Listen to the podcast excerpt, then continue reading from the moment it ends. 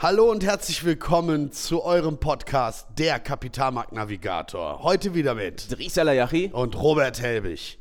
Bulle versus Bär. Wem vertraue ich mehr? Heute sprechen wir über den Finanzcrash 2008 und alles, was ihr darüber wissen solltet.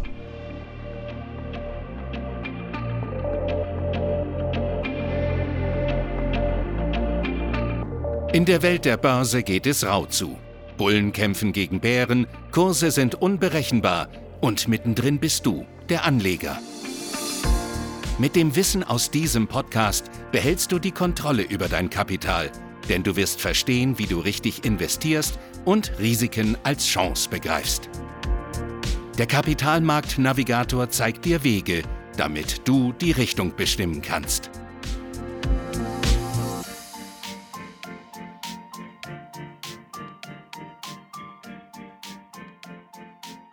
Robert, zum Anfang, wie lang war denn der Finanzcrash von... Z Jetzt sollte ich schon vorsagen. Wie lang, wie lang ging er denn? Also grundsätzlich, Sommer 2007 fing das Ganze an, bis 2009. Ende 2009 lief das Ganze dann, also hatten wir die erste Trendumkehrformation im Kerzenchart. Alles, wenn ihr was darüber wissen wollt, bucht unser Coaching-Punkt. grundsätzlich, wie verlief denn, also wie viel Minus haben die Märkte gemacht, lieber Dries? Ja, also tatsächlich muss man da differenzieren. Der äh, SP und der Dow Jones wurden diesem Crash sehr stark unter Mitleidenschaft, äh, in Mitleidenschaft gezogen. 50 Prozent sind beide Indizes gefallen. Äh, im, Dot- in der Dotcom-Blase, nochmal um das aufzufrischen, war der Nasdaq im Fokus. Ja? Nasdaq ist aber auch äh, in, der, in dem Bärenmarkt, 2000, also Finanzcrash 2008, um minus 55 Prozent gefallen. Richtig. Aber er war nicht komplett alleine im Fokus, gebe Genau. ich dir vollkommen recht. Mhm.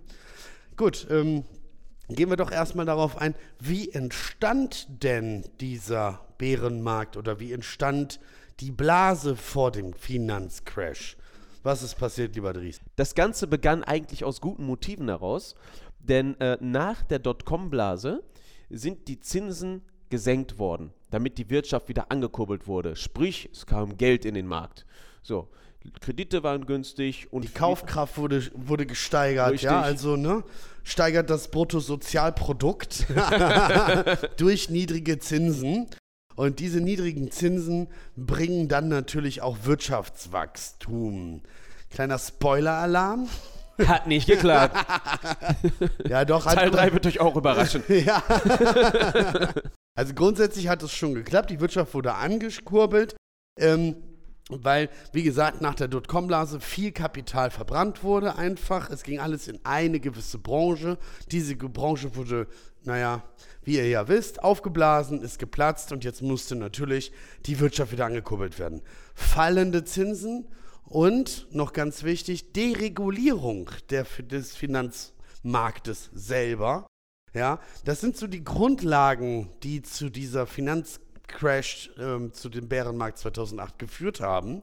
Ähm, denn die Big Five haben in dieser Zeit, interessanterweise, einfach mal einen, äh, ähm, das 40-fache des Nettokapitals, also 40-faches Margin nochmal obendrauf bekommen. Ja, die fünf Big äh, Banken der USA. Und das hat natürlich letztendlich dazu geführt, dass die den Immobilienmarkt angeheizt haben. Ja, denn das ist ja wichtig. Die Baubranche, eine tragende Branche des US-amerikanischen Marktes damals auch und heute noch äh, und eigentlich jeder Wirtschaft, ähm, wurde damit angekurbelt. Ja, und jetzt wurde das Ganze leider ab absurdum getr ähm, ähm, getrieben. Erklär uns bitte wie. Ja, viele Kreditnehmer der damaligen Hypotheken waren gar nicht kreditwürdig, sind dann nicht zu ihren Banken gegangen, sondern zu sogenannten Subprime-Kreditgebern. Diese haben dann beispielsweise Hausfrauen oder auch Leuten, die kein ausreichendes Kapital zur Verfügung hatten, Krediten gewährt, Kredite gewährt und diese dann für Häuser genutzt, Hypotheken. Und der Punkt dabei war vor allem auch, dass das Wirtschaftsumfeld mit dem später folgenden steigenden Zins dafür gesorgt hat, dass die Zahlungen nicht mehr zeitig getilgt werden können. Und das hat das ganze Kartenhaus so ein bisschen ins Rütteln gebracht. Aber da war noch ein ganz interessantes Detail, Robert. Ähm, ja, ich wollte, dir, ich wollte da einbrechen eigentlich bei dir, ja. sorry. Und zwar war genau die Situation nicht die äh, Subprime-Kreditgeber äh, oder die, die, die Leute kamen zu den Subprime-Kreditgebern. Ganz im Gegenteil, die haben nämlich damals Vertriebler angestellt und haben die Kredite verkauft. Also die Immobilien wurden verkauft und die Kredite wurden vergeben. Selbst an Leute, die sagten, ich kann mir den Kredit nicht leisten, wurde gesagt, pass auf, wir organisieren das schon für dich.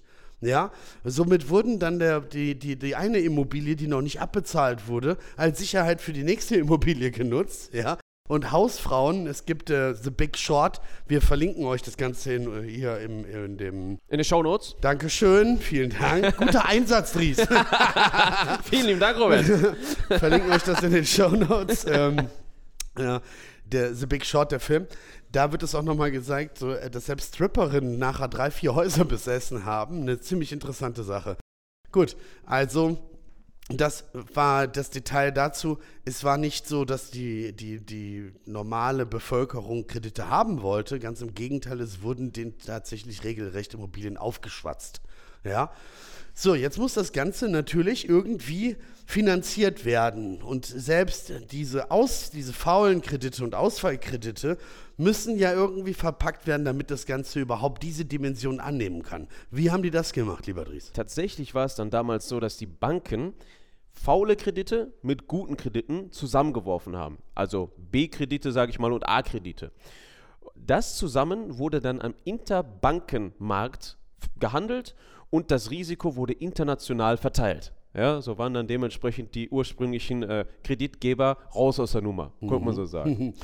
Das Interessante dabei ist, also es gibt so Ratings dazu, ich weiß nicht, ob euch das langweilt, möchte ich trotzdem kurz gesagt haben, AAA geratet oder Triple C geratet, AAA sind gut, Triple C ist schlecht. Und ähm, die wurden halt ja immer wieder in neue Pakete verschnürt. Und es wurde so verschachtelt an asiatischen und europäischen Märkte verkauft. Diese amerikanischen, dieser amerikanische Immobilienboom.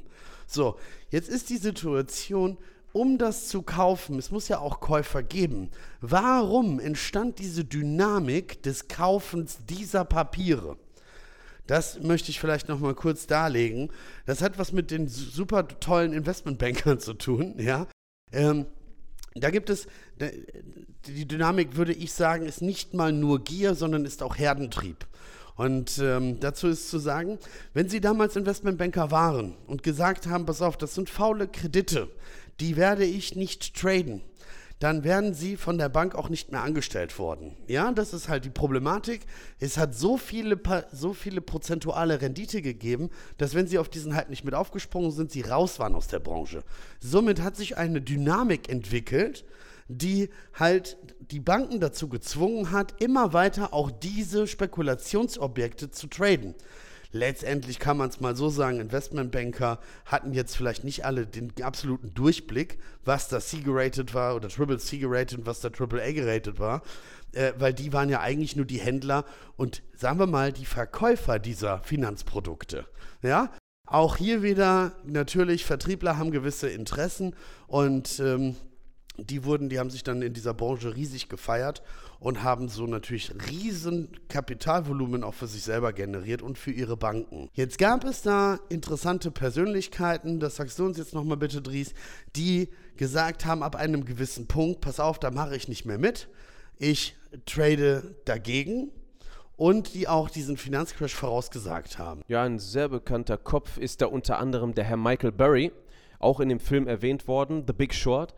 Und der hat damals früh gesehen, dass diese ganzen äh, Pakete, die international verkauft wurden, viele Subprime B Hypotheken hatten und konnte feststellen, dass die Blase irgendwann mal platzen wird. Er ist frühzeitig zu Banken gegangen und hat dort dann seine Kredit-Default-Swaps, also sprich Kreditausfall-Finanzinstrumente gekauft ist dann aber auch fast pleite gegangen damit, weil der Markt ist ja weiter gestiegen. Das ist auch nochmal eine interessante Info an euch. Ihr könnt feststellen, dass der Markt gerade in einer wackeligen Situation ist. Ihr könnt sehen, dass gewisse Zahlen nicht ganz äh, korrekt sind. Aber den genauen Tag, die genaue Uhrzeit, das genaue Datum, das könnt ihr nicht bestimmen. Bedeutet einfach gesagt, wenn ihr euch äh, shorten, wenn ihr shorten wollt, eine Leerverkaufsposition tätigen wollt, kann es mal sein, dass ihr kurzzeitig extrem weit im Minus seid, bevor ihr dann euren Profit macht. Also das müsst ihr euch bewusst sein, wenn ihr, wenn ihr euch gegen den Markt entscheidet.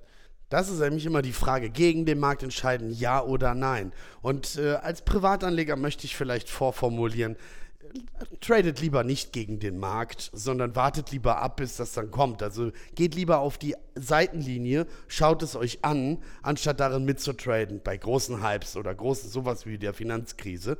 Ähm, denn dafür braucht man schon einiges an Kapital, um das im schlimmsten Fall auszuhalten, weil. Und einiges an Nerven. Ja, das auch. Und das ist halt auch die Problematik. Also ähm, der, wie hieß der noch? Michael Burry. Michael Burry, äh, der ist fast pleite gegangen. Andere sind pleite gegangen, obwohl sie recht hatten. Aber es ist halt genau dieser Herdentrieb. Äh, der Markt steigt und steigt und steigt, die Leute kaufen ein und das kann euch jederzeit wieder passieren. Es gibt, wir sind da schon durchgegangen, auch in, in dem, äh, im Podcast äh, bezüglich de, der äh, Hypes am Kapitalmarkt. Möchte ich jetzt nicht nochmal durchkauen könnt ihr euch die Folge sowieso angucken.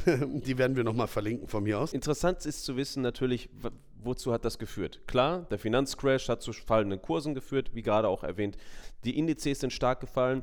Doch Auswirkungen, die, beziehungsweise Maßnahmen, die die Federal Reserve Bank ergriffen hat, ist, dass wir in einer noch nie dagewesenen Nullzinspolitik gelandet sind.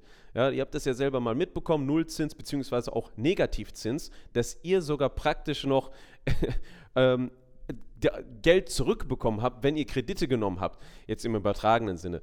Worauf ja, nicht, aber die Banken. Mhm. Na, richtig. So, und der Punkt ist dabei natürlich, das Geld wurde gedruckt, jedem zur Verfügung gestellt. Es kam wieder eine große Akkumulation und hat den größten Bullenmarkt der Geschichte dadurch angetrieben, der von 2009 bis 2020 dann anhielt.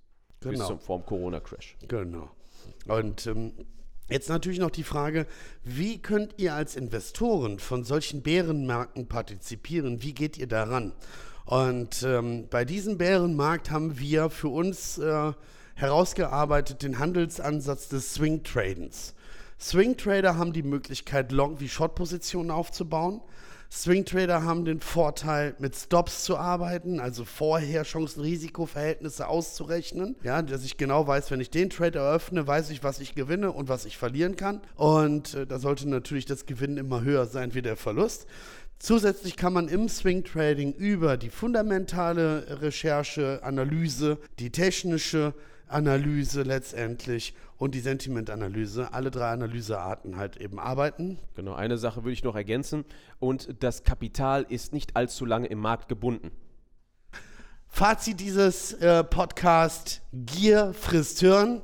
Leute, passt auf, in Bärenmärkten handeln ist immer eine ziemlich schwierige Angelegenheit. Wenn ihr wissen wollt, wie die Swing Trader Strategie funktioniert, dann schaltet in unserer nächsten Folge gerne wieder ein. Nein, meldet euch bei euch und uns und bucht das Coaching.